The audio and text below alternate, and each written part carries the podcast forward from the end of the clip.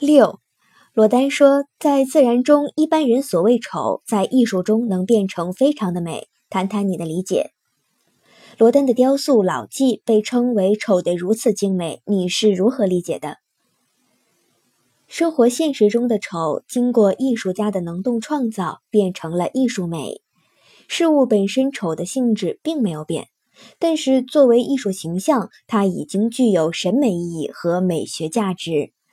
法国象征主义诗人波德莱尔在《恶之花》中发出宣言：“我要让丑恶阴暗的世界开放出美丽的艺术之花。”波德莱尔认为丑中有美。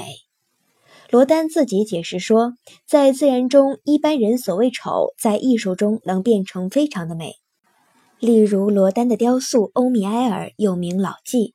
这个老纪弯着腰，驼着背。凉如干瘪的胸膛，干藤条般的手臂，满是皱纹的肚皮，松弛无力的肌肤，骷髅般的躯干，都显出可怕的衰老。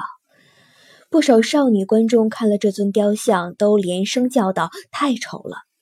罗丹的助手却称赞这个雕塑丑得如此精美。首先，他的可怜将会激起人们对女性的深切同情，对摧残女性美好青春的男权社会进行愤怒抗议。其次，他也能引发人们深沉的思考，感慨年华的消逝，人生的短暂。再次，对艺术家炉火纯青的艺术技艺发出惊叹。别列科夫套中人、奥楚涅洛夫变色龙、四大吝啬鬼。这些艺术丑的典型，在世界文学长廊中给我们以极高的美学享受。被歌德称为高度悲剧性的喜剧的莫里埃的吝啬鬼，成功的刻画了资产者吝啬贪婪的丑恶本质。阿巴贡成了艺术史上著名的丑的典型之一。阿巴贡爱钱如命，赠送这个字眼在他看来是不合算的，以至于他从来不说“我赠给你一个早安”，而说我借给你一个早安。喜剧借助于嘲笑丑恶卑下，照样可以产生讴歌严肃崇高的美学效果。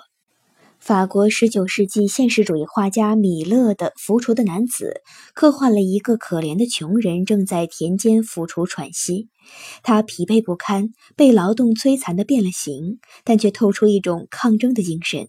这幅从自然丑到艺术美的作品，当时遭到了官方的猛烈攻击。十岁者在沙龙展出时引起了极大的反响。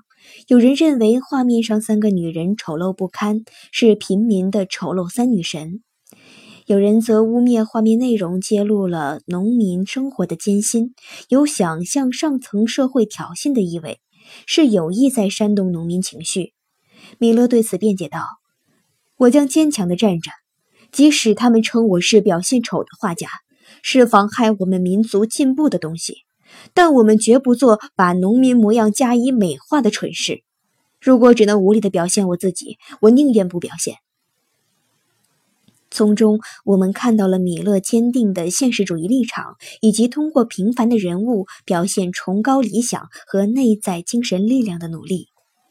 丢勒在画家之母肖像中，用丑的题材创造了一个美的艺术形象。丢了的母亲风烛残年，饱经风霜的脸留下了生活的印痕，隆起的颧骨，布满皱纹的前额，鼓起的眼珠，消瘦的脸上抱起了道道青筋。这是现实丑转化为艺术美的杰出范例。